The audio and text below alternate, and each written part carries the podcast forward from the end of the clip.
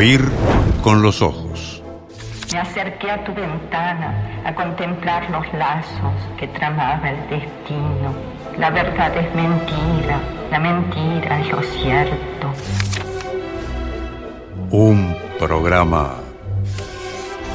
Entré a un café que estaba cerca de una iglesia. Me senté a una mesa del fondo y pensé en mi vida.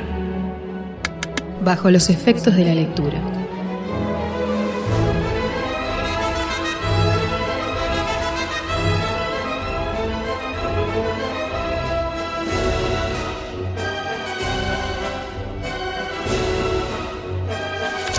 Haber podido hablar, caminar libre, no entrar o sí en iglesias, leer, oír la música querida.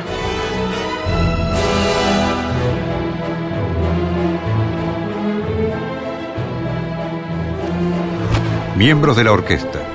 Natalia Mardero, Lucía Campanella, Yara López, Emanuel Bremerman, Majo Borges y Candela Stewart. Gracias.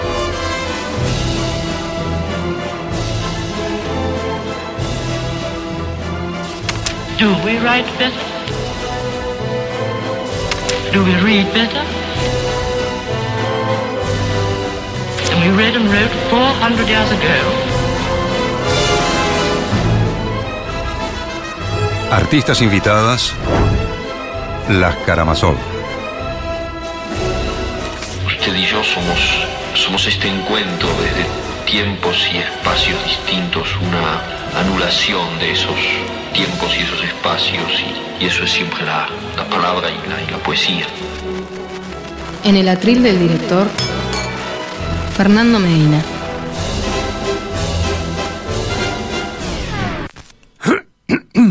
Ah, perdón. Participación especial. Rafael Mandresi.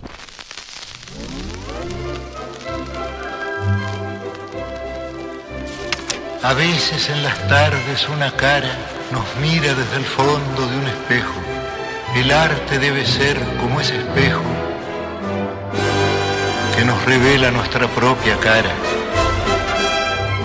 Oír con los ojos. Un programa Para mí el acto de escribir tiene mucho de un acto de amor. Como dice Onetti, Y al pie de la letra, un acto de amor.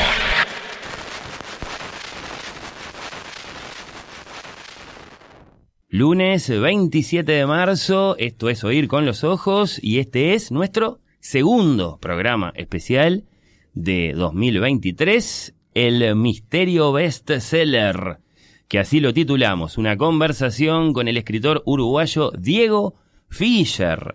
Bienvenido, Diego, gracias por estar acá. Muchas gracias, un lujo, un placer estar. Bueno, un placer estar para acá, nosotros. eh, Estar, estar tener- contigo y estar en en esta radio. Hacía tiempo que no venía por acá, pero he venido muchas veces. Bueno, bueno, encantados, en serio.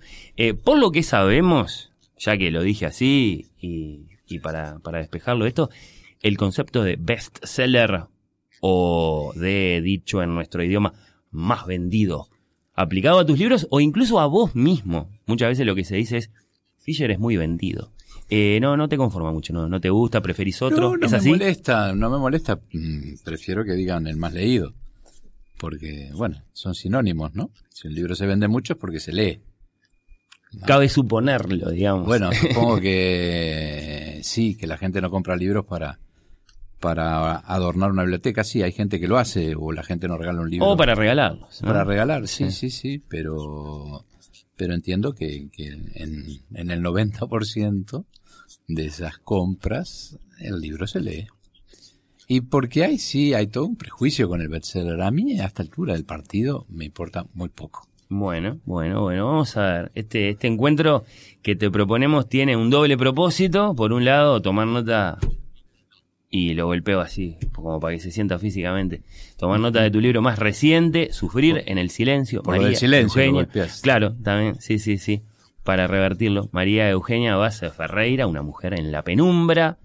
Lo que de inmediato significa hablar igualmente de otros dos libros tuyos anteriores, los que dedicaste a las también grandes poetas uruguayas eh, Juana y Delmira, enseguida asoma por ahí, eh, está, está expresado así en el propio libro la palabra trilogía. Por otro lado, hasta donde vos quieras compartir con nosotros tu, tu experiencia, tu intuición, tu parecer, bueno, el propósito que tiene este encuentro es indagar un poco juntos tanto el misterio bestseller en sí, si es que se puede decir algo, ¿no? Acerca de, de qué hace a un hit literario, si es todo misterio, si hay algo de trabajo metódico, autoral, editorial, bueno, como después las implicancias culturales que tiene, eh, por así decirlo, que un libro sea un bestseller, ¿no? El más vendido, el libro de oro. ¿Cuántos tenés de esos a propósito? Ocho. ¿Qué cifra? Es un ¿Qué- número. qué- qué- es qué- un número interesante, es un número lindo. ¿Sabes qué es el libro de oro? Sí. En mi caso, es el único premio que yo voy a recibir en el Uruguay. Bueno. Y ha que- sido así. Que has recibido hasta ahora. Lo decís como diciendo, no, ya que está. voy a recibir. El reconocimiento y además es el premio que más me gusta. ¿Sí? Y vos dices, eh, claro, este se hace el vivo porque es el que le han dado. No, porque es el premio que la gente paga para dártelo. No es el premio donde intermedia eh, o interviene un tribunal o un jurado, eh, el amiguismo, las camarillas, las roscas. No, acá la gente paga para, eh, para, para, para que te den el premio, ¿no? Y a fin de año mm, eh, la Cámara del Libro se reúne, presentan las editoriales eh, la facturación y los libreros lo avalan o no, y ahí se otorgan los libros. Y eso es ganar una competencia, de alguna forma. Eh, como una com- competencia. Y bueno, los libros están puestos en las mesas de las librerías. No, claro, pero, pero, pero si a ti te lo han dado tantas veces, es porque hay un público que te sigue, ¿no? Y, y creo que es el, el- el- el- creo no, siento que es el premio que ojalá lo siga recibiendo. Bueno. Porque tampoco puedo decir si lo voy a seguir recibiendo. Lo he recibido hasta ahora ocho veces. No, no, la permanencia es muy notable, eso es, eso es indiscutible, es decir, es el reflejo de las propias estadísticas, ¿no? Eh, ocho veces es, es, muchísimo. Y, bueno, justamente por implicancias me refiero, en este caso, a que un escritor pueda vivir de sus libros, a que un libro sea parte de lo que podemos llamar eh, cultura de masas, ¿no? O, y esto va a eso que, que insinuabas recién, ¿no? El único premio que, que acaso voy a recibir a esas banderas rojas que tal vez vemos aparecer cuando un libro vende realmente mucho, varios miles de ejemplares, en cuanto a qué podría sucederle a ese libro que después ni la crítica ni la academia lo consideren, le den bolilla, lo, lo reconozcan. Igual ya te voy a preguntar, por eso quiero que comencemos por María Eugenia. El libro se titula Sufrir en el silencio. María Sí. Eugenia Boa Ferreira, una mujer en la penumbra. Tenemos una gran protagonista, nacida en julio de 1875 en Montevideo, fallecida en mayo de 1924, que después es el mismo año de la, de la publicación de su, de su más famoso poemario. Poeta, ¿acaso la primera de nuestras poetas poetisa prefiere Fischer? Entonces, por un tema de fidelidad también histórica, es decir, la, la palabra de la época. Sí, un día le pregunté Bien. a, Ida Vital en una entrevista cómo prefería que le dijera, si Sí. poeta o poetisa. Y con ese humor genial que tiene Ida, me dijo, yo prefiero que me digan poeta, porque poetisa lo escriben con Z. Eh, estas son es otra. poetisas con S. ¿eh? Sí, claro, esa es otra cuestión. Bueno, María Eugenia, además de melómana, de pianista ella misma, de profesora de literatura en la vieja Universidad de Mujeres de Montevideo, hermana, por cierto, del filósofo del mismo apellido. eh, y bueno, eh, tenemos esto de poetisa poeta y después tenemos esto otro de llamar a las poetas mujeres sencillamente por sus nombres, ¿no? Eh, María Eugenia, Delmira, Juana, como después Marosa, Idea, Amanda. ¿Basta la, la singularidad de esos nombres o para, para explicar, digo, esta costumbre o hay un tema de género? Que no, no, no, no, no, nada de género. Simplemente es que eh, sus nombres han trascendido. Si tú decís, eh, hablando de literatura, decís Juana, ¿qué otra Juana? Alcanza. En. Uruguay. Sí, sí, sí. Si decís Delmira, ¿qué otra Delmira? También. Si decís un Marosa, ¿qué otra Marosa? Es decir, ellas mismas eh, se impusieron. Pero en el mismo sentido, claro, bastan eh, Benedetti o, o- o- claro, pero a Benedetti decís Mario, decís. Benedetti, Sí. ¿no? Algunos eh, grandes escritores o, u otros poetas, como Benedetti, eh, vos decís Galeano, no decís Eduardo. Claro, por eso, es la singularidad del nombre, ¿no? Por lo mismo por lo que decimos sí. Felisberto, entonces, Eh, sí. y no sí. Hernández. Exacto. Este, es la Eh, singularidad y ninguna otra cosa. No, y más en aquella época. Estamos hablando de 100, 110 años para atrás. pasó ¿no? tiempo.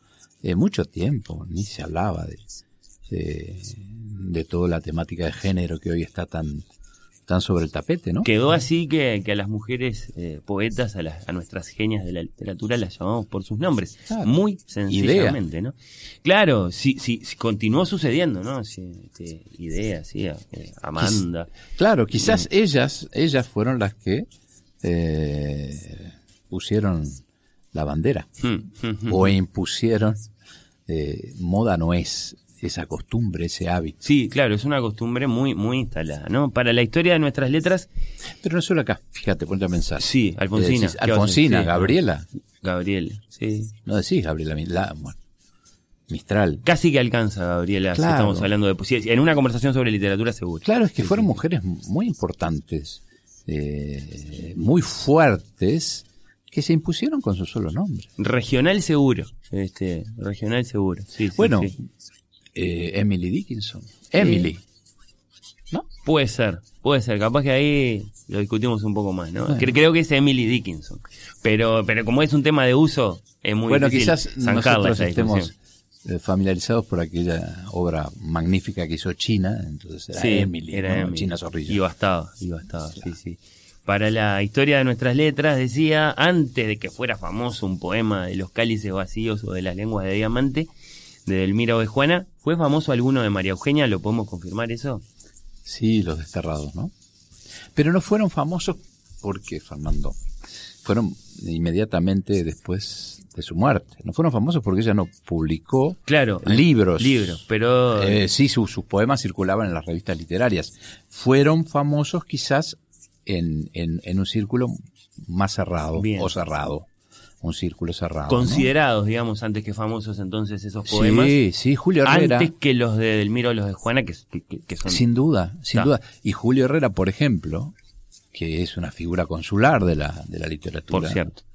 uruguaya, eh, cuando fundó su revista literaria, eh, después del editorial que escribía él, venía un poema de María Eugenia.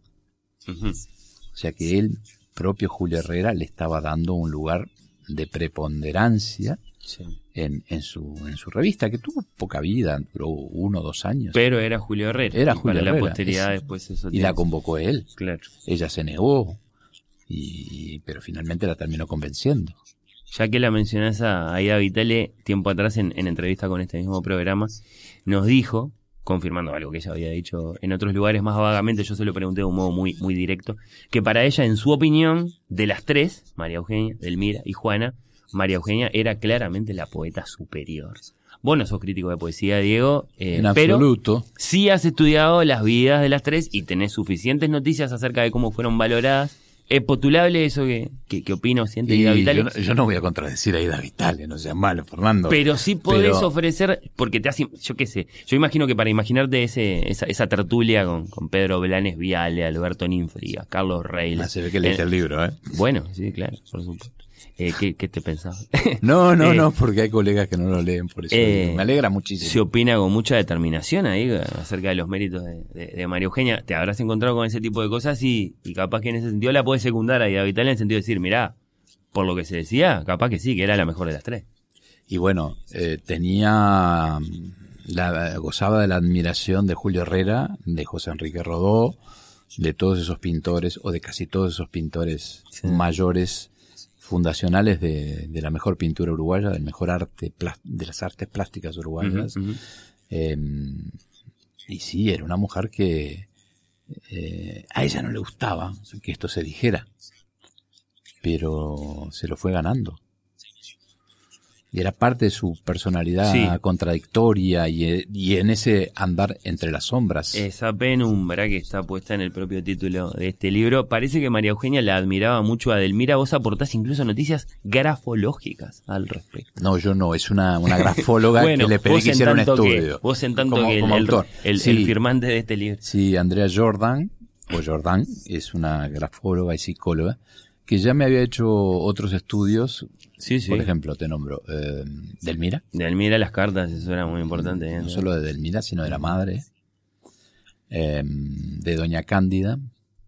Y no me acuerdo si también en... Bueno, puede ser que en, en algún otro libro. Pero sí, sí, sí, porque a veces hay... eh, uno, luego de tantos años, ha aprendido a leer en las cartas las cosas que no salen o no se leen a simple vista. Pero hay otra lectura que solo lo puede dar un grafólogo o un profesional. Que lee más allá del texto. Exactamente. Y recuerdo en el caso de María Eugenia, es muy claro, pero recuerdo sobre todo de, del, mira, yo tengo la fortuna, esto no está en ningún lado, lo tengo yo, de, de guardar el, el- la última esquela que le escribió María Eugenia Enrique, Job Reyes. Ujú. Esquela en la que eh, Delmira lo invita a morir Sí, juntos. sí, sí, bueno. Por eso mi libro trajo en su momento tanto debate Una de páginas polémica, más polémicas. Sí, porque sí, sí. cómo, cómo iba. Pero yo tengo el documento. Y ese documento fue analizado por, por este, por esta eh, grafóloga, por Andrea. Y mm, es un documento casi ininteligible por momentos, como era Delmira. Delmira tenía una, una letra imposible. ¿Por qué? Porque nunca había ido, a la- había ido a la escuela. Su madre le enseñó a escribir. No había ido a la escuela porque su madre no la Sí, es parte del, prodigio de su poesía, ¿no? Eh, Sí, este, sí, esa, eh, sí, el- esa su- no educación formal de Delmira que debería habernos deparado otra clase de mujer poeta y que sin embargo bueno, no parece haberle Pero yo sido me- obstaculizado su camino. eh, la madre yo creo que sí se lo obstaculizó. Bueno, le obstaculizó la, la vida. Este, sí, sí, ¿no? sí.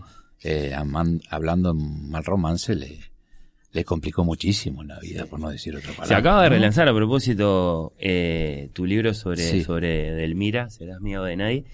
Eh, la, la historia de, de Enrique Jover Reyes y, y de Delmira, eh, vos, vos decís que fue como un Romeo y Julieta, pero en la calle Andes, en que, que no en Verona. 1206. Ahí va. Eh, ¿qué, qué tan caro? Ahora siento la, la necesidad de preguntarte esto. ¿Te, te, te- te costó desde la publicación de, de ese libro, Serás mío de nadie, que fue en 2013, ¿sí? Hace 10 años. Eh, básicamente negar el asesinato de Delmira. Y Es- sí. Eso es para, Y para pero si vos. los documentos lo dicen.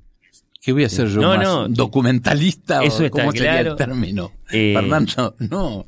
Para Eh, vos, su marido, que quede dicho, ¿no? Su marido, Enrique Job Reyes, no la mató, sino que los dos pactaron Sí, eh, suicidarse. pero hay una carta que lo dice. Sí. Y mi pregunta es que, que- ¿qué tan caro te costó hacer esa afirmación No. desde el punto de vista de... No, nada. Eh, contrariamente a lo que sucedió con Ketupé, que, que fue una andanada de insultos y de, y de disparates, en este caso generó un debate, por lo menos lo que me llegó a mí. Este, Ahí porque te metiste con la historia del Partido Colorado. En este caso, No, me estás metí- negando me metí con una figura del. Partido Colorado, Bueno, no está bien. Y bueno, una figura... Pero que es eh, el- no me metí, conté grande. una historia oculta, Sí, sí, bueno. ¿no? Entendámonos, porque ahí me llamaron, bueno, todo lo que tú te puedas imaginar, hasta prostituto intelectual en una carta eh, en- de búsqueda. Que dicho sea de paso, me dedicó tres números enteros a, a- a los dos primeros al libro y, y los tres eh, las páginas de las cartas a los lectores a insultarme. Cosa que, por un lado, eh, fue muy, muy interesante porque disparó las ventas a, a, este, a niveles increíbles. Fue tu libro inmediatamente posterior al encuentro de las Tres Marías, ¿no? No, no, no. Eh, o- Después, o ahí. sí, sí, sí, sí, por ahí, sí, sí, sí, sí, sí, Así 2010, que tenés razón. Venías de, de- de tu libro más vendido hasta la fecha y, y publicaste No, pero sigue siendo el más polémico hasta la fecha. El más polémico, sí. eh, pero, pero me fui de tema con esto. Me estabas preguntando. No, bueno, ¿qué tan caro te costó no, no, no, el, no el considero que, asesinato que- de que- Delmira? Me el parece de bárbaro que hay de- gente que hay gente que discrepe y diga no, yo me quedo con la versión que figura eh, En las enciclopedias, por así en- resumirlo. Sí, en decenas de libros. Sí, sí. Digo, personas como Clara Silva que viajaron a eh, becados por, por el Estado uruguayo, viajaron a, a Francia para entrevistarse con Gio de Badet, por ejemplo, el famoso amigo de, de Delmira, y donde yo de Badet le decía que nunca se había enterado que este eh, que Delmira tenía un novio, etcétera, ¿no? Y, ¿y qué pasa? Fue tan hemipléjica la investigación que se hizo en muchos de esos casos ¿Y por qué digo hemipléjica? Porque se miró una sola parte. Entonces vos a Delmira, por ejemplo, no la podés entender en vida y su muerte si no analizás a su familia. Y la familia de Delmira en el archivo literario de la Nación, de la Biblioteca Nacional, perdón, está en un estante aparte, eh, digo, separado. El archivo de la familia Agustini es tan, es mucho más voluminoso que el propio archivo de Delmira, que es muy importante. Y nadie se le ocurrió consultarlo, o por lo menos no dio testimonio que lo hubiera consultado. Y en ese archivo surge que el padre era un usurero, que la madre era, no sé cómo se diría, eh, hoy en día estaría entre la esquizofrenia o la bipolaridad, eh, que era una mujer que tenía recurrentes internaciones en, en, en, clínicas psiquiátricas que había en la época. Uno era el famoso sanatorio de, de Curvelo en Minas, y después cuando murió Delmira no la quisieron atender más allá porque le llamaban María la Loca y este y pasó a ser atendida por el doctor Echepare que en una de esas internaciones tiene un encuentro con María Eugenia cuando María Eugenia es internada. claro, estamos en la en la misma época eh, vos eh, bueno eh, en estos en estos libros revisás las, las historias de estas grandes figuras de, nuestra cultura, en algún caso como en el caso de Elmira, para... Y sin preconceptos, sin, sin condicionamientos y sin preconceptos. para ver con qué te encontrás. Claro. Entiendo. Bueno. Y todas estas personas no estudiaron eso. Y un día yo me encuentro, entre otras cosas, con un cuaderno entero con un detalle de alhajas con su precio al lado. Digo, esto no puede ser que una familia donde hay dos mujeres tengan tantas alhajas. Un cuaderno, 100 páginas. Claro, el señor Agustini, que se mostraba como un próspero comerciante, era un usurero que ignoraba alhajas y que tenía en ese, en ese entramado de usura agarrada toda la tropa del ejército nacional. ¿Sabes lo que es eso? Lo que significa. Con préstamos con intereses de usura.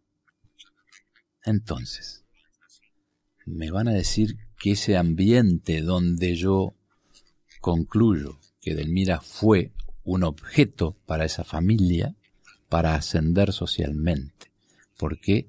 Porque la prostitución y la usura en la historia de la humanidad son condenadas. Y en el Montevideo del 900, por supuesto que también. Y una madre muy poco agraciada, una madre con trastornos psiquiátricos, y ellos querían tener un lugar en esa sociedad también pacata montevideana. ¿Y cuál fue el instrumento? Telmira. La, la víctima. La polémica después, eh, a propósito de los resultados de tu investigación, evidentemente tiene que ver con el hecho de que vos lo que publicás después no es un estudio biográfico, sino una novela o un libro novelado. Sería, aburridísimo. Sería aburridísimo. bueno, pero desde el punto de vista de un descubrimiento... Eh, pero no, pero Fernando, tan pesado yo, yo, yo, yo deja, defender mi trabajo. Deja no, no, está bien. defender mi trabajo. Hace, yo era muy joven, recién empezaba en Radio Sarandí, y un día me tocó cubrir una conferencia de prensa en la que Jorge Edwards, el premio Cervantes, premio Cervantes, el escritor chileno de novela histórica, presentaba, no recuerdo el nombre exacto de la novela, pero era es una novela maravillosa que habla sobre la historia de la moneda, de la casa de la moneda. Y hubo un colega, no te puedo decir el nombre porque de esto pasaron más de 35 años, que le preguntó, señor Edwards, ¿por qué usted escribe novela histórica y por qué no escribe la, la historia tal cual sucedió? Y Edwards lo miró y le dijo, ¿sabe una cosa? Si yo escribiera la historia tal cual sucedió, a mí no me leería nadie. Lo dijo Edwards de lo, de lo que se trata es de escribir para tener lectores. Eh, entonces, al mismo tiempo que para, para presentar los resultados de una investigación. no solo para vender. No, se trata también de ofrecerle al lector elementos para que conozcan a un personaje o un hecho histórico y también elementos para que duden lo que se ha escrito hasta el momento se ha dicho ese personaje o hecho histórico. Sufrir eh, en el silencio es el más breve de los tres libros, el de Juan, el de Delmira, ahora el de María Eugenia. ¿Es casual? ¿Es en reflejo? Cantidad, en cantidad de páginas, sí, es el que menos páginas tiene. ¿Y eso es casual o es, es reflejo de eh, la medida de lo novelesco de la vida de cada una? No, eso es reflejo de la vida que eh, yo pude descubrir de María Eugenia. Porque fue una mujer que pasó por la vida, trató de pasar, no pasó, pero trató de pasar en quizás hasta en puntas de pie. En extrema reserva. digamos. En extrema Sí, reserva. sí, de ahí el... No se conoce con nombre y apellido En la penumbra del título. sí. eh, su, su gran amor, que no fue un amor convencional. Se conoce sí quién fue su, digamos, su pretendiente, que fue Luis Alberto de Herrera. Que no sé si se había dicho hasta ahora. Pero Esa, esa- esa es una, una conclusión que sacás. no, no es una conclusión, no, es una información de, de- de fuentes muy confiables. No, quiero decir que no se ha- que, que, que no Creo se- que no, se había dicho, porque en algún lado leí que se, mencionaba a otra persona. Y esa historia porque Carlos Bafarreira y Luis Alberto Herrera fueron compañeros de clase en eh, Facultad de Derecho. Y se recibieron con una diferencia de, creo que, semanas. Y vivían a una cuadra en la calle Colón. Estamos hablando de, de una Herrera de 20 y poco, 22, 23 años Claro. y otro tanto con, con Baferreira, con Carlos. Y preparaban eh, eh, exámenes juntos y frecuentaban, Herrera visitaba la casa de, de los Baferreira, que ya, ya, la- ya el padre había desaparecido, en el sentido, se había ido del país, habían sufrido, habían perdido casi todo lo material que, que tenían y, y Carlos había puesto al hombro e- ese hogar, ¿no? Con esa madre eh, enferma psiquiátrica también, es otro punto de encuentro que tiene María Eugenia con Delmira. Con Delmira. Y, y la madre quería casarla a la nena. Bueno, la nena no, porque la nena es Delmira. Sí. Quería casarla María Eugenia. Y cuando vio a, a Luis Alberto Herrera, era un buen partido. Y allí, y, y hubo un, un enamoramiento por parte de María Eugenia. Y tú sabes que Luis Alberto Herrera, ya siendo muy mayor, la recordaba a ella con enorme cariño. Estoy hablando de un hombre de casi 80 años. Estaba ese recuerdo ahí. Eh, bueno, eh, claro, todo esto a propósito de por qué en la penumbra, ¿no? ¿Cuáles consideras que son los hechos fundamentales, digamos, de, de la vida de, de- de María Eugenia? Eh, evidentemente no es, co- no es únicamente porque era la hermana del autor de Moral No, para al Intelectuales que la recordamos, ¿no? No, decir, no, no, no, no. Siempre se ha dicho que María Eugenia vivió bajo la, la sombra de, de Carlos. Y yo estoy casi convencido, absolutamente convencido, sin casi, que no fue así. Eso capaz que pasa ahora, en la mirada, digamos, Posiblemente. este, nuestra posiblemente, hacia ¿eh? el pasado, pero en, en posiblemente. vida de los dos. Eh, sucede que Carlos Baferreira fue un hombre que, que descolló muy, muy tempranamente. Los, las crónicas de los diarios de la época hablan de los, cuando él estaba haciendo lo que en una época llamó preparatorios, Hmm. que se hacían en la Universidad de la República. Eh, hay crónicas en la tribuna popular que hablan de el notable alumno Carlos Bafarreira, el joven que convocaba no solo a sus compañeros, sino a los docentes eh, a la hora de dar un examen oral. Es decir, no a los docentes del tribunal, sino a los docentes que estaban eh, allí en el, en el instituto para escuchar eh, la oratoria, los argumentos y los conocimientos de ese joven muchacho, que con menos de 20 años gana la, la cátedra de filosofía y con su tesis es implica un cambio eh, y una nueva mirada en la forma de enseñar no solo en Uruguay sino en toda América Latina. Vendría a ser si me permiten la, la comparación un Varela 2 Hmm. en cuanto a a, a ese cimbronazo El ¿no? Varela del nivel superior, digamos. El Sí, Varela sí, sí, universitario. muy superior, porque tenía una formación. Sí, no, pero pensando en Varela en el extremo de, de nuestros escolares y en claro, en el extremo. claro, en dos figuras consulares en, en- Sí. en- en el montaje o en, o en el andamiaje y en la instrumentación de la educación en nuestro país. Sí. Ese era Carlos. Y María Eugenia era una jovencita encerrada en su casa con una madre enferma psiquiátrica que lloraba un día sí y otro también la ausencia de su padre. Si tú lees el libro, como lo leíste, hay una página de ella teniendo 14 o 15 años que, que ve, ve llegar a su padre en una noche de lluvia. Y es absolutamente conmovedor. Y esa ausencia de ese padre que se va, que los abandona después de, en la crisis de 1890, eh, perder materialmente todo, que se quiebra el, negocio familiar y se va a San Pablo, las malas lenguas dicen que huyendo también de su mujer, y nunca más lo ven. Ahí tenemos un hecho determinante. Yo te preguntaba, un hecho fundamental, Sí, un hecho. sí, sí, que la condiciona hasta el último día de su vida. Que Ella, perma- claro, permanentemente habla de su padre. Y la figura del padre está a lo largo de su vida y de su poesía, siempre. A propósito de su poesía, eh, Sufrir en el silencio son 184 páginas, aumentadas después por una reproducción de La Isla de los Cánticos de 1924, póstumo, su, su, su poemario, que se publicó poquito después de, de muerta. eh, Es María el, único es el único libro, es la, la versión original que María Eugenia autorizó a publicar. Hasta meses antes de morir venían editores de acá de, de Montevideo y de Buenos Aires suplicándole que, que si no quería publicar poemas nuevos, dejara hacer una antología de los De todo poemas. lo que tenía, Claro, claro. que eran muchísimos. sí, sí, sí. Y este, y ella se negó. Eh, y, y No vio nunca el libro, no, nunca tuvo el libro en su claro, sí, sí. editado, ¿no? este póstumo y cabe preguntarse eh, ¿qué, qué, qué pasó con los poemas de María Eugenia porque si los salís a buscar ahora en las librerías no hay edición No hay. de poemas ni Puede crítica ni raza ni nada Puede ser que en Eh, alguna antología, ¿no? bueno claro pero ¿qué significa eso? Eh, eh, significa una, una, una postergación de, de- de- de su obra Eh, ¿Tenés una explicación para eso? ¿Por qué? Porque el, No. siglo, el siglo XX grueso, digamos, hasta Porque, nosotros no... porque bueno, porque después vino, vino Juana, ¿no? Y ocupó toda, toda la marquesina. Esa es una explicación. Sí, sí, es que Bueno. estoy seguro. Eh, el, Juana es mucho más famosa.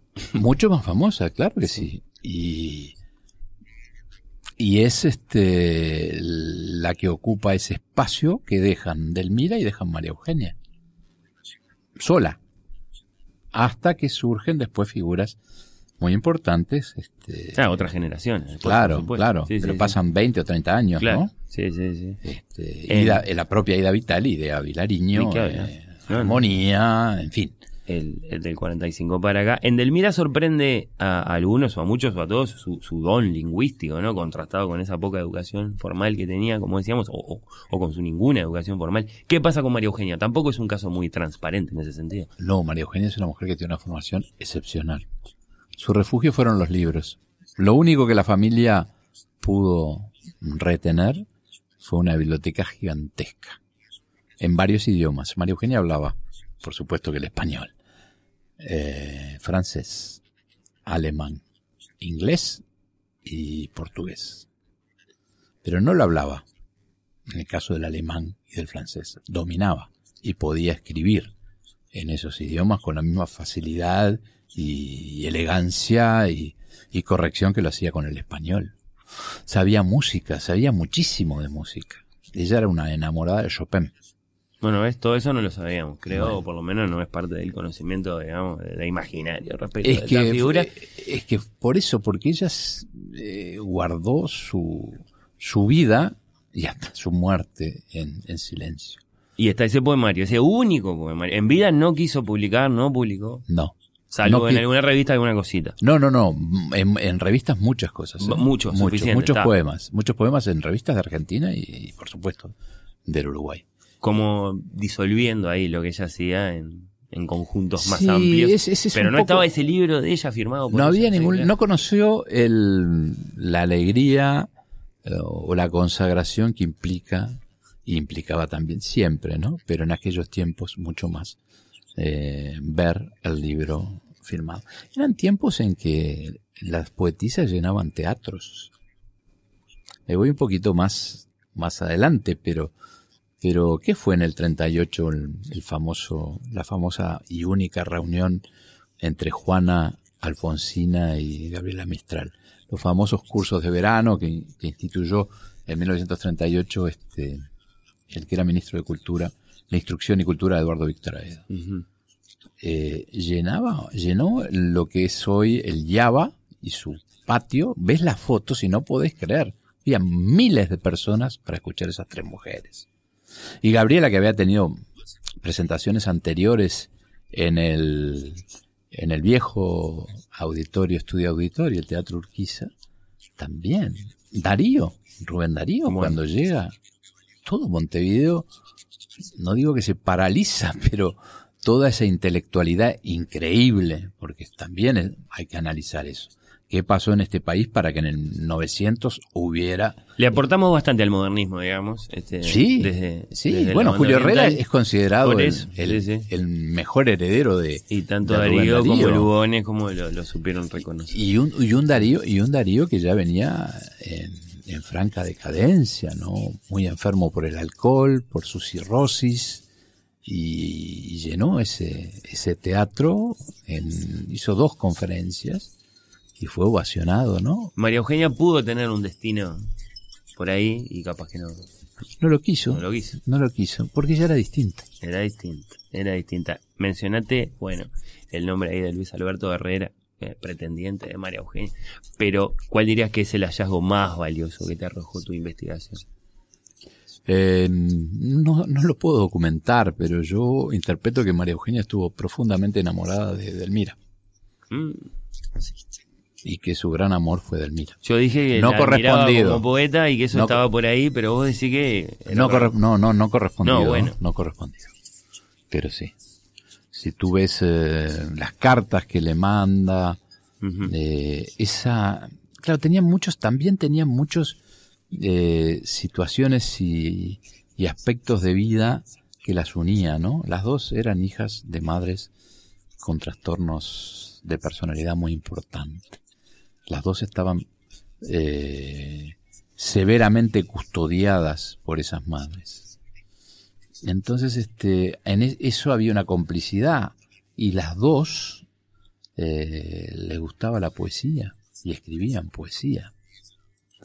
Yo creo que es sí había una cuestión de espejo ahí, sí. Claro, y, yo creo, y bueno y, además eh, yo creo que María Eugenia se miraba en Delmira y ese espejo le devolvía un rostro hermoso, joven, y Delmira se miraba en el espejo de María Eugenia y ese espejo le, le devolvía una figura de una inteligencia extraordinaria y de una cultura excepcional que Delmira no la tenía.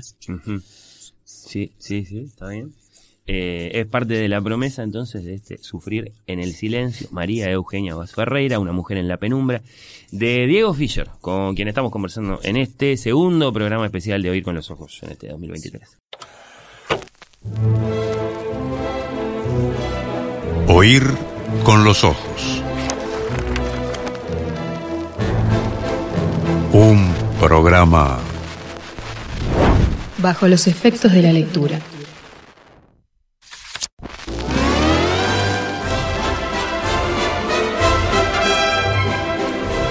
Oír con los ojos.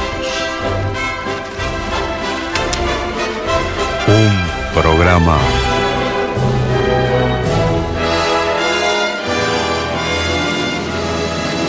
bajo los efectos de la lectura. Segundo programa especial de Oír con los Ojos en este 2023. Le pusimos como título El Misterio Bestseller y consta de una conversación con Diego Fischer, escritor uruguayo. Hemos hablado acerca de tu libro más reciente, Sufrir en Silencio, a propósito de la figura de María Eugenia Baza Ferreira. ¿Qué tanto se dice en tiempo real, eh, por así decirlo, ¿no? Tiempo real, las ventas de tus libros? ¿Las librerías las reportan mes a mes? ¿Vos te enterás así también? Eh, sí, más o menos, sí. ¿Sí? Sí, claro. Soy el que pido informes todos los meses a, la editorial. Es, es una cuestión de, digamos, económica ahí la que seguís, porque bueno, está, obviamente vivís de tus libros. Vivo de mis libros, entonces tengo eh, que saber. Tenés que saber, sí. Sí, sí, sí. sigo y sigo los stocks, ¿no? Si tal libro hay. Tiene, que, tiene que continuar estando disponible, se van haciendo tiradas sucesivas, por supuesto. Claro, claro, claro. Por ejemplo, si, si una edición que ya no hay en depósito, hay que eh, reeditarla, ¿no? y sí, lo sigo así. Yo soy un, un este eh, muy exigente en, en eso y en, en todos los aspectos. ¿no? ¿Lo consideras parte de tu trabajo como Sí, autor? Por supuesto que sí. Por supuesto que sí. ¿Tenés, Yo- a- tenés, eh, ¿Tenés agente literario, Diego? No, no, no. No, No, no, así no. lo decís, pero de un modo muy, No tengo. No muy tengo. rotundo. No. Es que no tengo. no- nunca se me pasó por la mente tener un agente literario. Eso significa que negocias tus propios contratos. Por supuesto.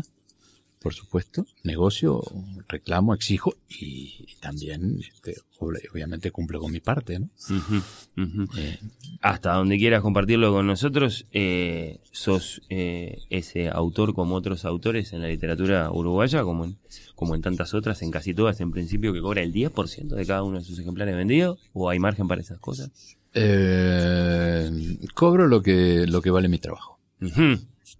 Lo respondes de un modo más abierto, ahí, y está bien, y reservado, de acuerdo. Eh, es parte de lo que estamos empezando a indagar en esta parte de la, de la conversación, en esta, en esta conversación a la que Ojo. le pusimos como título El Misterio Bestseller. Sí, el Diego. misterio bestseller. También porque es el Uruguay y no nos imaginemos millonadas, ni que soy un hombre rico, ojalá lo fuera. ¿eh? Simplemente es haber dicho hace 25 años, 28 años, a esto me voy a dedicar y de esto quiero vivir.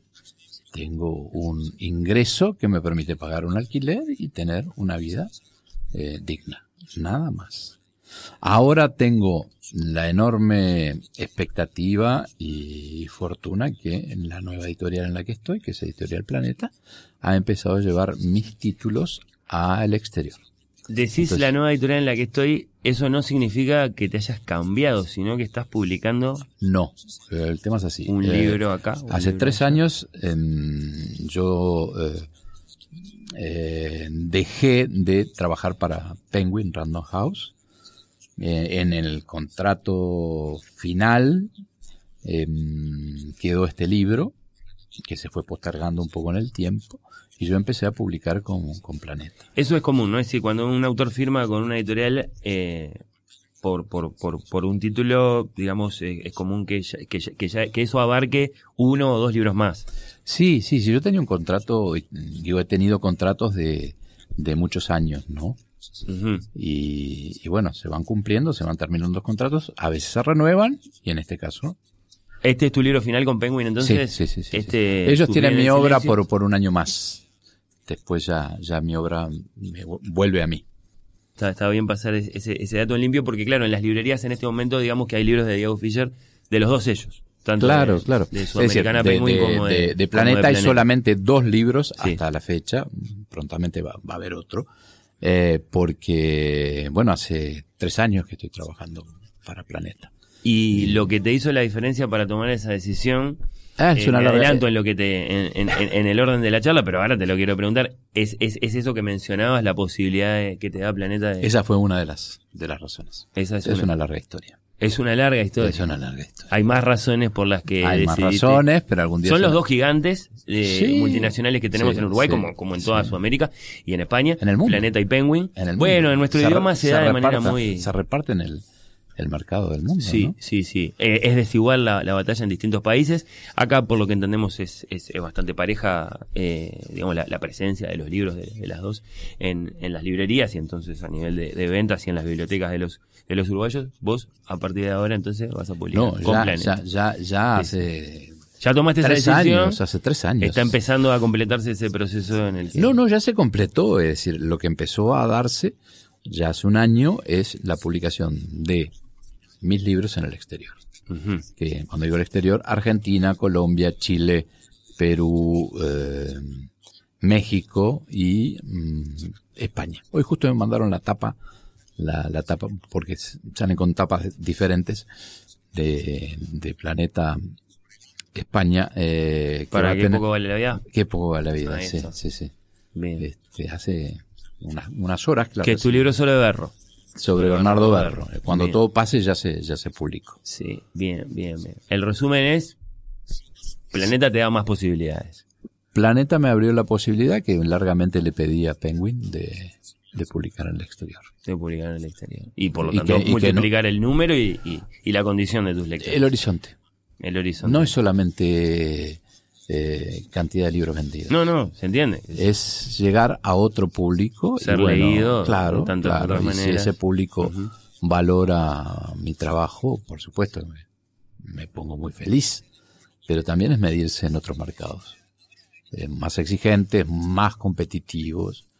Eh, no es, no es changa. No debió ser de todos modos una decisión fácil.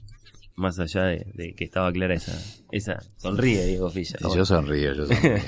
A veces, a veces las decisiones son difíciles, pero, pero alguien o algunas cir- circunstancias las hace más fácil. Sí, elementos que pesan en, en el análisis. Uno imagina, como decíamos hace un rato, y hasta donde quieras compartir con nosotros, ¿no? Tu experiencia, tu intuición, tu mirada, tu parecer, eh, el propósito que tiene. Sí, Diego. No, no, no, te digo, yo eh, con Penguin, bajo el sello sudamericana, trabajé 12 años, en el que ambos crecimos juntos. Vos el autor, ellos tus editores, y Sí, vos... ambos crecimos juntos. Y, y bueno, de los ocho libros que hablábamos hoy de oro, ¿Arrancaste en los tiempos de la de, de Sudamericana o de, o de Penguin? Sudamericana, no? Sudamericana eh, Sí, sí. Santillana, España. Después lo compró Penguin Claro, porque tu primer, eh, con el sello de Aguilar, o, claro, Claro, sí, mis primeros libros fueron al este de la historia. Sí, sí, finales de los 90. Después vino Que nos abraza el viento de Lucich y después Al el encuentro que, de este. claro, que es el que a mí me lleva a pensar y a tomar esa decisión de de esto quiero vivir. Sí, sí. Porque fue un libro que a, a todo el mundo, a mí empezando a mí mismo, eh, sorprendió. Es un libro que lleva ¿Cuántas decenas de miles? y debe andar por los 50.000 libros, Ujú. solo en Uruguay. Que es una ejemplares. Claro, muy Tú, extraordinaria. tú bien sabes, Fernando, Sí, sí. un éxito editorial en Uruguay son 3.000 ejemplares. ¿No? Bueno, tenemos de 10, tenemos de 15. 50 es una excepción, 50 es un caso de, esos de, de digo muchísimo que- relieve. Claro, no digo que sea el único, me Sí, refiero que a la hora de medir un, e- un éxito editorial para Uruguay son 3.000. Sí, sí. 3.000 es, es una cifra que ya deja, puede dejar contento Exacto. al responsable de un proyecto, evidentemente. Entonces, al encuentro de Tres Marías lleva al día de hoy 50.000 o más. Solo en Uruguay. Sí, sí. ¿Cuál es tu segundo libro más vendido? ¿Lo tenés claro? Eh, estamos entre el robo de la historia y a mí me aplauden. El de China. El de China. Y después todos andan, promedian un número importante, 12.000, 14.000 libros. Bueno, son, son cifras evidentemente muy importantes y que justifican un poco el título de este programa, El Misterio Bestseller. Y yo te decía, y capaz que eh, le ponemos algún énfasis en, en cuanto a la franqueza que, que te pedimos, que, que te pide este programa. ¿Cuánto saben un autor y sus editores qué tan bien se va a vender un libro, qué chances tiene de convertirse en un hit? No digo un libro como, como Al Encuentro de las Tres Marías, que evidentemente es una, una excepción. sorpresa, fue una sorpresa. Una, una sorpresa primero, una excepción ahora que, que, que tenemos este, frente a nuestros ojos su, su, su trayectoria comercial. ¿Es todo misterio o hay algo de trabajo No, hay mucho de autoral, trabajo. editorial? Pero Eh, pensando en eso específicamente. No, pensando pero en- digo, en, en mi caso son 20 25, 28 años trabajando. Y, y un libro no es hacer bizcocho, con respeto, con todo respeto a los panaderos, ¿no? Eh, digo, no es mecánico hacer galletitas que tenés, no. Implica mucho trabajo. Sí, pero el trabajo no, evidentemente, solo el trabajo no puede No, garantizar bueno, una buena idea. Muchos. Una sí. buena idea, un buen personaje, mucho trabajo, mucha dedicación y bueno, y después el beneplácito o no de los lectores. Pero vos jugás todos tus boletos a ese nuevo libro. ¿Cuánto de azar? ¿Cuánto de eh, está tu nombre en la tapa? Algún libro del pasado Bueno, ya, yo- ya gustó, yo- ya vendió bien. Este entonces. Claro, yo a esta altura tengo un público al que agradezco Sí. Eh, infinitamente que me sigue y que tú lo sabes porque hace mucho que estás en el mundo de las librerías. A fin de año te van a pedir la novedad Ujú. Sí, la, la novedad evidentemente tiene un valor en sí mismo, ¿sí? Bueno, y ese público es muy fiel. Podrá gustarle más o menos un libro, pero ese público está esperando cada fin de año el nuevo libro. Y a ese público me debo, a nadie más. A esa gente que, que, que tan generosamente me acompaña. Y que además tengo la, la enorme suerte que, que eh, eh, te hacen saber su, su eh, te hacen llegar la gratitud y también las críticas. Y, Y son bien tu- recibidas cuando sí. son de buena fe. Y tenés tus, tus principios, tus máximas a la hora de decirte, bueno, pero ¿cómo, cómo, cómo mantengo yo esta, esta buena relación que tengo con mis lectores? ¿Cómo, cómo, cómo en el siguiente libro, les gustó el anterior? Bueno, en el siguiente libro Y bueno, ahí empieza. logro la- que eso siga estando Bueno, ahí. ahí empieza todo el, todos los demonios que juegan en- adentro de uno, ¿no? Las angustias. Porque no se crean que, esto es, es fácil, ¿no? O- ¿A qué te referís? Ah, que bueno, al ah. peso que vos tenés cada día un desafío y querés que el libro siguiente, el libro que yo saque ahora, más adelante, el que le siga a sufrir en el silencio. Eso te lo ser- voy a preguntar al final. tiene, no, no te puedo hablar de eso porque no me deja la editorial, pero tiene que ser mejor que este. Y así sucesivamente, y eso pesa mucho. Y hay siempre ese escribir. momento en el que vos decís, esta es una buena idea. Este es mi libro. Sí, yo tengo una, momento. yo tengo una agenda que comparto, por supuesto, con, con la editorial, con Planeta, de temas y de libros que van a, de temas que van a ser libros en, en, en un plazo determinado. Y, y bueno, y se va dando. Por ejemplo, el libro de Delmira estaba previsto para dos años después de lo que salió. Pero ¿qué pasó? Nos dimos cuenta que venía el centenario de Delmira. Entonces, Se administró esa fecha. obviamente había que, este, como ahora viene el centenario de María Eugenia. Entonces son esas fechas que tú tenés que, El centenario de su muerte. el centenario de su muerte, claro. Claro. Eh, y como se hizo una reedición de Delmira ahora, porque se cumplen 110 años de los cálices vacíos, y entonces la reedición contiene los cálices vacíos. Porque además es una forma de facilitarle, tú mismo decías, que no encontrás los libros de María Eugenia, hoy en librerías. No, no son De Juana sí, quizás sí. No, Sí. sé, si- no sé si abundan. pero Algunos, los primeros sobre todo, las lenguas La- de diamante. Chico Carlos, Sí, sí, sí, etcétera. ¿no? Eso ha habido reediciones. Raíz salvaje y esos otros capaz que son más raros. Sí, pero anda a buscar la pasajera de Juana, que es la mejor poesía de Juana. No la encontrás. En alguna antología como... como En alguna antología, sí. sí, sí. O en la- los, los libros de, de, de Delmira. Entonces, se incorporaron ahora. Este, Pero hay, hay buenas ediciones de estuario concretamente para la poesía de Juana que no las hay, por ejemplo, para María Eugenia. Claro. Y se lo merece. Bueno. Entonces, en este caso, ¿qué fue? Pongamos el libro de, de poemas, el poemario, luego como un anexo, para que el propio lector, una vez que lea la biografía, pueda comprobar por sí mismo eh, la calidad, por supuesto, de esa poesía, pero además un elemento que no hablamos, mm, que se da mucho, no tanto en Delmira, pero sí en Juana y en María Eugenia, lo autobiográfica que es esa poesía. Cuando yo salí, con, cuando salió el encuentro de las Tres Marías y algunas personas oh, se escandalizaron porque yo demostré y, y conté que Juana era adicta a la morfina desde muy joven, que desgraciadamente sufrió eh, violencia de género, primero por su marido, después por su hijo, etcétera, eh, que tuvo amores prohibidos, bien por ella, eh, que su verdadero amor no fue su marido, entonces Además de los documentos, ¿dónde está todo eso? La primera que lo contó fue Juana. Lee de la- Encriptado, por así decirlo, en sus, en sus No, versos. pero lo hizo como lo hacen las grandes poetisas o los grandes poetas, haciendo de la experiencia personal algo universal. Sí, sí. En el caso de Juana, agarrás de, de la pasajera en adelante o de perdida en adelante, y las referencias a los campos de amapola, a, a la sangre, a las arterias, está hablando de la morfina en su cuerpo. De su amor con Eduardo de, de, de Robertis, el médico argentino que fue su verdadero amor, 20 años eh, menor que ella, el médico eh, Eduardo tenía la misma edad que su hijo, eh, Julio César, ella cuenta cómo se amaban, dónde se amaban, eh, un millón de detalles, sin decir el nombre, por supuesto. Todo esto acerca de tu agenda de ideas para, para, para tus libros y, y entonces, eh, digamos, permitiéndonos a nosotros pensar algo en el sentido de, bueno, también los, los resaltadores los vas poniendo, esto no se sabe, esto va a causar sorpresa, esto va a escandalizar. ¿Están esas consideraciones? Sí, esto no se sabe, esto, esto, sí, están. Claro que están. Muy. Claro que están.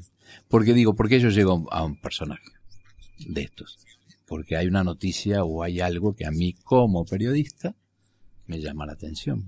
Claro.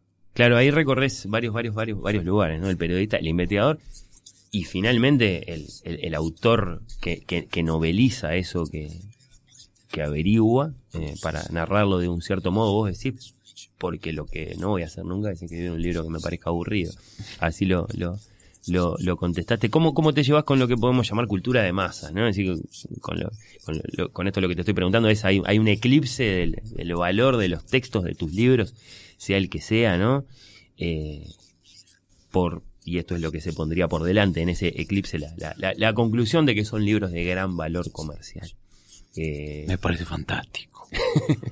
claro, porque... No, que, lo, ¿Pero lo decís con ironía o lo No, decís? lo digo, lo digo sí. convencido, porque aquel que escribe está el Club de los 100, ¿no? Aquel que escribe para 4 o 5, bien por él. Pero, pero yo escribo para el mayor número de lectores que pueda captar. Yo no, yo no vivo en una torre de marfil. No, eso no, está... no soy Borges, ni pretendo serlo como, como, como los que fustigan este, alguno de mis libros o alguna por ahí creen ser Borges o Bonetti o yo no no yo soy un, un, un, un laburante eh, un periodista que ha investigado e investiga que se toma muy en serio y con mucho uh -huh, respeto uh -huh. su trabajo y esos, ese fruto de ese trabajo son estos libros. Y que hay un montón de gente que le gusta mi forma de escribir, cómo cuento las historias y los personajes que elijo. Nada más, no le busques más vueltas.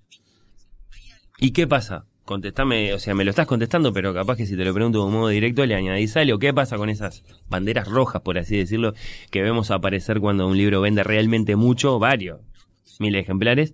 En cuanto a que, bueno, eso, eh, ni la crítica ni la academia después capaz que le van a dar pero, pero la bolilla la o el reconocimiento pero, que capaz que te provocarían otra alegría más que es eh, adicional a la de muchos lectores. Pero Fernando, ¿quién es la crítica? Yo he leído críticas sacando dos o tres personas muy respetadas, ¿no? Eh, ¿Cómo tenés tus colegas en el diario El País? Eh, bueno, sacando dos o tres personas muy respetadas. Uh -huh. Por eso digo. Pero si tú me dijeras, la generación de la crítica no existe más en Uruguay. Con Jorge Abondanza se terminó con la muerte, desgraciadamente. Se terminó todo eso, ¿no? Entonces, eh, ayer, y es el mundo de las redes, y me dirás, es aparte. No, pero bueno, pero leía, en la red, pero cada, no, cada pero, medio no, tiene pero, su página de cultura y se reseñan libros. Y... Bueno, sí, por supuesto, por supuesto. Este, y bueno, bueno, bueno que sea así. Eh, yo con mis colegas en general no me puedo, no me puedo quejar. Uh -huh. Yo estoy aquí conversando contigo. Y con muchos de mis colegas. Hay tres o cuatro. Que bueno. Que puede ser que, este, que ignoren mi obra, pero no me importa. Porque si a mí me ha ido tan bien sin la opinión de esos señores,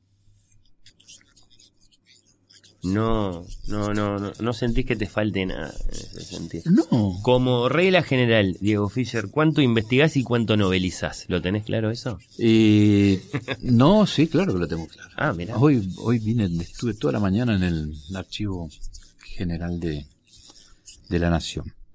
Eh, no, te puedo decir un porcentaje. No, eh, era una sensación. Pero, pero la enorme mayoría son documentos que adquieren otra eh, ¿cómo te puedo decir? De repente un documento se transforma en una carta, o una carta se transforma en un diálogo, eh, o en una crónica basada en.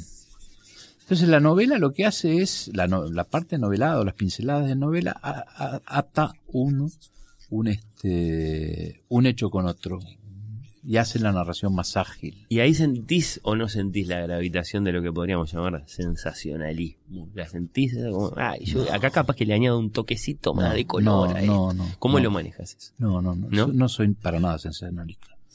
Ninguno, creo. Uno no puede ser juez y parte, pero que no hay eso en mis libros, ¿no? Sí puede haber factor sorpresa.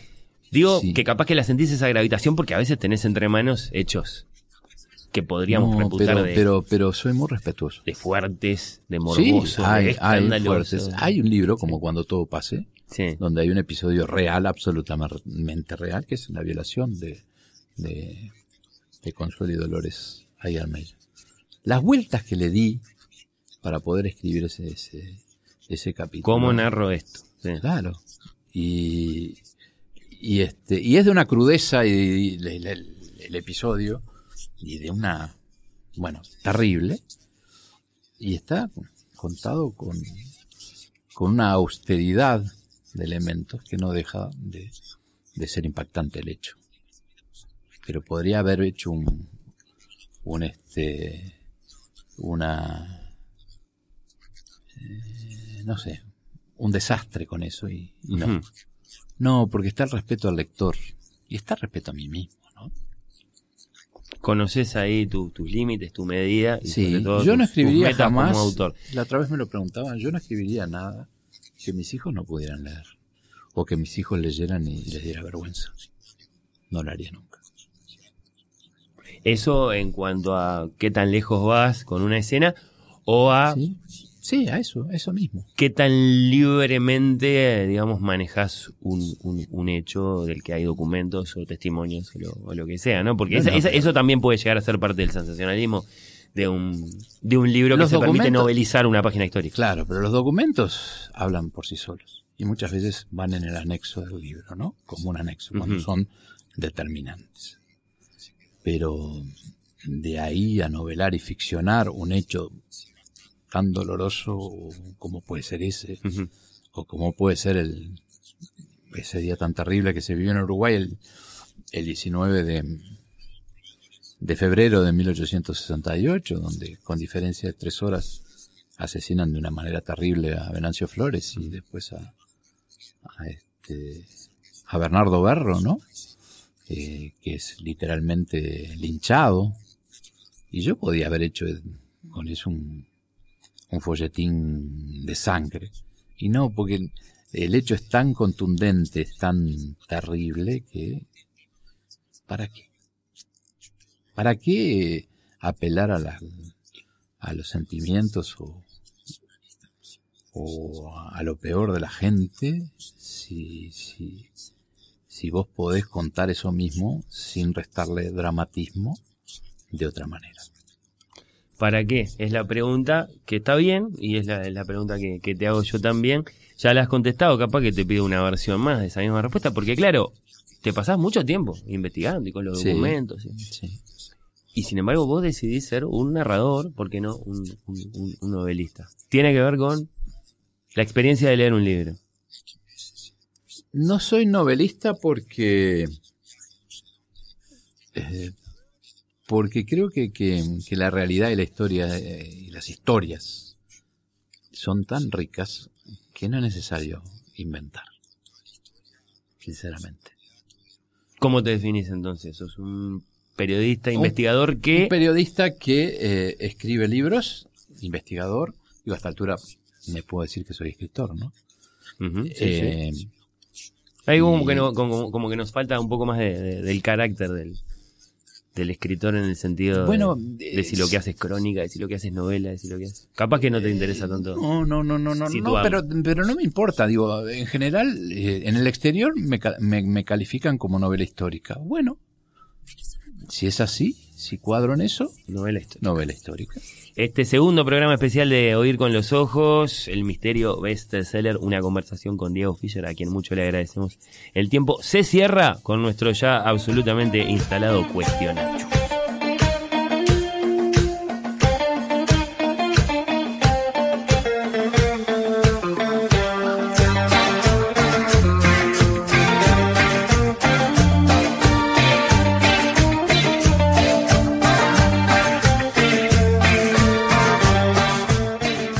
Cuestionachu para Diego Fischer. Esta es, Diego Fischer, la parte no seria Difícil. de esta conversación. Yo voy a decir no seria. eh, es sencilla, es breve. ¿Qué autores uruguayos contemporáneos vivos en actividad respetás, admirás, lees? Hay ¿Querés muchos. nombrar en este momento? Hay algunos, sí, no sé si tantos, pero, pero Hugo Burel, Bien. eh, Fernando Butazzoni, eh, me gustan mucho. Bien, ahí hay dos nombres muy sobresalientes los dos. Eh, justo Butazoni acaba de pasar por este programa a propósito de su, está de su último Sal- libro. Sal- Nosotros los vencidos. Sí, sí, sí. Eh, algunos lectores te identifican con Mercedes Vigil, en tanto que novelista que elige páginas enigmáticas de nuestra historia, vende muchos ejemplares de sus libros, no simpatiza con la izquierda política. ¿Se conocen? ¿Tienen Sí, alguna nos, clase de cono- nos- conocemos, hemos coincidido en alguna en alguna eh, cuestión social, pero hace mucho, mucho tiempo. ¿Te gustan Yo- sus libros? Yo no, eh, he leído muy poco de Mercedes. y ¿Has leído muy yo, poco? Sí, sinceramente. Eh, yo no soy de los que salen a, a arremeter contra ella y a insultarla y, y a denigrarla, porque me parece, eh, primero que no, no es mi estilo y no, no me parece que, que corresponda ni se lo merece. ¿Con cuál de estos eh, tres ilustres interlocutores, Diego Fischer, crees que disfrutarías más una buena charla sobre libros e historia uruguaya? Y van las tres posibilidades. Con Fernando Amado, que también como vos es un escritor, además en el caso de, de un político. Con Guido Manini Ríos, que es licenciado en historia y es de familia de escritores. O con Rafael Michelini, que es un nuevo competidor que tenés en esto de la novela histórica. Se ríe. Fischer. Eh, con, con el senador Manini Ríos coincidimos en, en- un par de veces en, en dos recepciones hace ya mucho tiempo, antes que fuera candidato. Él era comandante en jefe de- del ejército. ¿no? Ujú. Y conversamos de historia. Creo que sí que conversaría con él. Es un hombre que sabe bastante de historia. Bueno, tenemos nuestra respuesta. Esta es muy complicada porque hay cuestiones Es decir, contractuales. hablaría con medio. cualquiera, eh, ojo. Sí, no, viste, escucha, la pregunta era con cuál crees que disfrutarías más. Así que era una pregunta muy, muy sencilla, la contestaste. Eh, muy bien. Eh, capaz que antes de la última, ¿cómo, cómo valoras la, la gestión en cultura del presente gobierno? Bueno, hay cosas muy buenas que se han hecho, que se siguen haciendo, que han tenido continuidad, como es el Sodre, todo lo que se hace allí. Eh, yo, yo creo que la cultura eh, em, es decir, no creo en que unos han hecho cosas buenas y otras malas. Y, creo que lo bueno es que algunas cosas tengan continuidad como lo tiene el Sodre, como, eh, como lo tiene, no es el gobierno nacional, eh, es el gobierno De la ciudad, departamental, sí. el gobierno de la ciudad, el Teatro Solís, la Comedia Nacional, que están en un proceso también de, de cambio, eh, las orquestas. eh, siempre todo es muy discutible, pero, pero creo que la cultura tiene una visibilidad que antes no tenía. Es y no es cuestión de este gobierno que lleva tres años, sino que viene de hace un tiempo. Lo que no me gusta es eh, el amiguismo y el, y el- el- las designaciones y a dedo que han, han habido siempre. Las hubo muchos en el pasado y ha habido también algunas en este. Ujú. Así que por un lado una cierta continuidad de cosas que te parece positiva Sí, y por sí, otro sí. lado una cierta continuidad de cosas malas que te parece eh, negativa. Bueno, eh, esta es la más complicada porque hay cuestiones contractuales de por medio, yo entiendo, pero capaz que, no sé, ¿qué nos podés adelantar? No puedo Personaje, nada. alguna clase de pista, tema, yo sé que eso capaz que no, pero eh, a propósito de es tu hombre nomás. próximo libro, no más te puedo decir. hay un hombre personaje uruguayo. Es un personaje uruguayo. Los personajes míos son todos uruguayos, Sí. hasta ahora. Bueno, yo qué sé, sí, podía llegar a aparecer ahí cuando escribiste sobre Graf Spee. Ah, bueno, sí, tenés razón. Eh, pero, eh, obviamente que, que es tentador preguntarte si, si, si acaso es posible que adelante salga. No, yo entiendo cuál es tu trabajo, Sí. pero vos entendés. No, si lo me lo van a negar. Viste cómo me, me atajé antes de hacerte la pregunta. Pero capaz que tenías alguna fórmula, ¿viste? Y esperen un libro que. Que palpite. ¿Está? Diego Fischer, escritor uruguayo, periodista, novelista, investigador. Muchas gracias por tu participación hoy acá en Oír con los Ojos. No, gracias a vos. Un fuerte abrazo. ¿eh? Oír con los ojos. Como dice Onetti, un acto de amor.